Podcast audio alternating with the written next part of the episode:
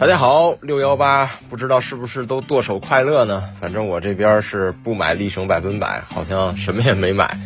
呃，回归正题啊，前段时间因为这边实在是有点忙，所以么么哒更新的频率也降低了一些。上一周好像又鸽子了吧？不过接下来的几周应该都没有问题，而且下一周，呃，我觉得想要做一个小专题，把目前我长时间开过的这几款车，啊，都跟大家大概的去聊一聊。嗯，就是每集更新一个车型吧，嗯，大概是这个样子，可能会暂时少回答一些问题。那么这期么么哒呢，三个问题还是正常回答的啊。蔚来 ET 五旅行版是不是现在最值得买的纯电旅行车？它的竞品都有谁？还有第二个话题，新 CRV 混动起价是十九点九九万，似乎性价比不如十八点九九万的奇骏 ePower。还有第三个话题，家里能充电，那么插混车多少纯电续航算是用的爽的？首先说第一个问题啊，关于蔚来 ET 五旅行版，呃，纯电旅行车好像它算是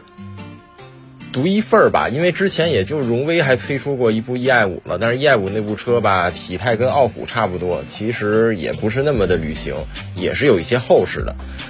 呃，实际上我在 ET 五的评测视频里就说了，电动车不适合做旅行版的原因。而且 ET 五 Touring 这部车，如果拿老旅行车的眼光来看，那么它的体态还是不够修长纤细，就是指它车身高度还是有点高，显得有一点点厚。臀部呢不够翘，就是没有一个旅行车的啊比较大的屁股嘛，它为了这种掀背的流线。然后颈部呢也不够长，说的就是前轴到 A 柱。但是在电动车里，其实 ET 五已经算比较长的了啊。呃，虽然有种种体态上先天的不足，在设计上 ET 五已经是完全拉满了。所以我觉得，虽然 ET 五没有我刚才说的，呃，之前那些汽油旅行车体态那么好，但是很可能已经是未来纯电旅行车能做到最好的这样一个姿态了。真的是有这种可能性的。看一看奔驰啊什么的做的那些车型，纯电动时代很符合。电气构架的车型，但是真的造型上就有些一言难尽了。至于 ET 五 Touring 的竞品呢，我觉得最直接的竞品可能都是自家车型，比如 ET 五轿跑版，呃，觉得掀背、轿跑的实用性不够啊，或者是呃希望能够呃在旅行车方面再个性一些，可能会选择 Touring。还有，我觉得比较直接的竞争对手是 ES 六。呃，ES 六比它虽然价格要高个几万元嘛，但是毕竟是一个看着更威武、更大的 SUV，并且去露营啊什么的一些离地间隙确实也会更好。呃，其次呢，想买的就是呃准备买电动车，但是追求一些个性加实用的人。但是我觉得已经有汽油旅行车的啊这部分车主呢，不会对这台 ET 五 Touring 有太大的想法，至少我是这样的啊。毕竟旅行车如果真的要开去远方。虽然未来的换电和补能网络已经算很不错的了，但肯定还是比不上汽油车嘛，对吧？呃，至于要换换口味，开个纯电，可能也还是城里开个 ET 五轿跑版啊啊，甚至再小一些的极客呀这些车型，我觉得会更好。第二个话题，新 CRV 混动版要价十九点九九万，那么性价比是不是不如十八点九九万的奇骏 ePower？呃，确实是这样，因为奇骏这几年虽然因为三三缸的这个风波嘛，销量和口碑惨不忍睹，但单说 ePower 奇骏这台车，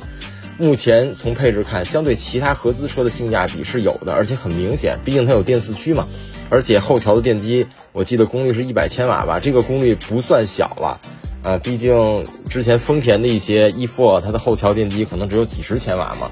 呃，1.5T 发动机。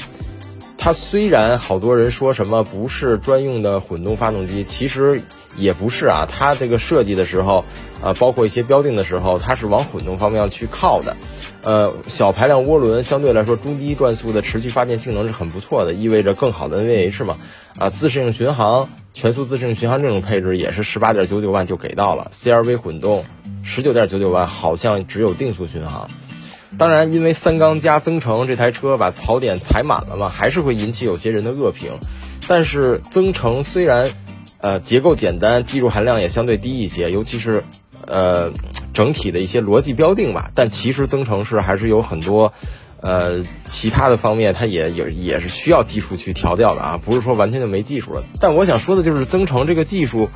并不光是因为它的简单啊啊，或者说是标定难度低呀。呃，一定就代表体验不好，或者说节约下来的成本，如果能换来更好的配置和电四驱。啊，这是相比其他合资来说的啊。如果和自主十七万左右的 PHEV 相比啊，那还是没有什么性价比啊。如果能换来相应的其他的额外的东西，那增程就是划算的，是一种合理的取舍。呃，三缸机的震动问题还是需要稍微注意一下。虽然绝大多数时间因为不直接驱动，理论上 NVH 应该比三缸的纯汽油车要好很多很多，但是之前领克零一的 EMF HEV 版，啊，就也出现了长时间拥堵加使用空调的情况下。造成它需要原地怠速发电嘛？那么这个时候体验可能稍差于一些四缸机，但也说不定奇骏在这方面它的标定解决的更好，转速控制更合理，然后功率负载也更好，也是有可能的。呃，但是这个确实要需要注意一下。目前看很多人喷这台车的喷点啊，比如 W T C 油耗太高啊，比这个 CRV 的混动高了一升多，但是这和它是电四驱啊啊，包括不同的车重都有比较大的关系的。还有说高速油耗不行，不如汽油车的增程确实会差一些，但是混联式除了少部分银河 L7 这样的，整体也不会太低。像是宋 Plus DM-i 这种单档位的啊混联式，我实测卡住一百二跑也得七个多油，就是风阻大上去以后，再加上汽油车，它在啊中高速这种呃合理负载之下，它的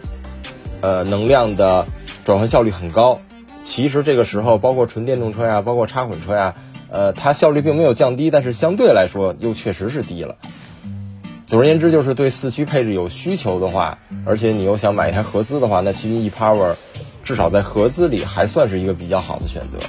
好，第三个话题，家里能充电，那么插混车多少纯电续航算是用的很爽的？如果确定家里能很方便的充电的话，就是不会被别人抢装，有自己固定的车位。那就看您每天的平均通勤的里程了。其实可以覆盖的话就行。一般来说都是一百公里左右的纯电续航，也就是十几度电，十六到十八度电，对大多数人都已经够用了。呃，毕竟临时有事儿啊，或者是呃纯电续航用完了还可以烧油，而且用油也挺省的嘛。当然，大电池也有额外的好处，就是不用每天插拔充电枪了，能省不少事儿。另外，一直跑在 EV 模式下，同样的里程呢，循环次数理论上更小，那么寿命也会更好。当然，如果您是三五年就换车的话，可能这个优势体验不太出来啊。啊，如果说这台车真的想开个奔着六年八年去开的话，那这个其实还算是一个优势。还有就是纯电续航能到两百公里这个级别的。呃，那么即便家里没有稳定的充电桩，只要公司或者常去的商圈能保证充电条件，也可以有接近 BEV 的使用体验了。而且拿一部两吨级的 SUV 来说，商用电平均下来可能一块五一度，对吧？呃，这个说的是顺便的情况下啊，不能你专门去充，然后这样老去碰高峰期，而且。呃，老要去这个付停车费，而是顺便，比如公司地库就有的这种情况下，那么平均下来一块五一度，百公里按照两吨级的 SUV 应该是一般十八度电，这是往顶格的说啊，其实也有的到不了。那么十八度电也就是两毛七一公里，比起馈电用油行驶五六升油啊，接近四毛或者四毛多一公里，其实还是要便宜一些的。好了，本期的么么哒就到此结束了，非常感谢大家的收听，让我们下期节目再见。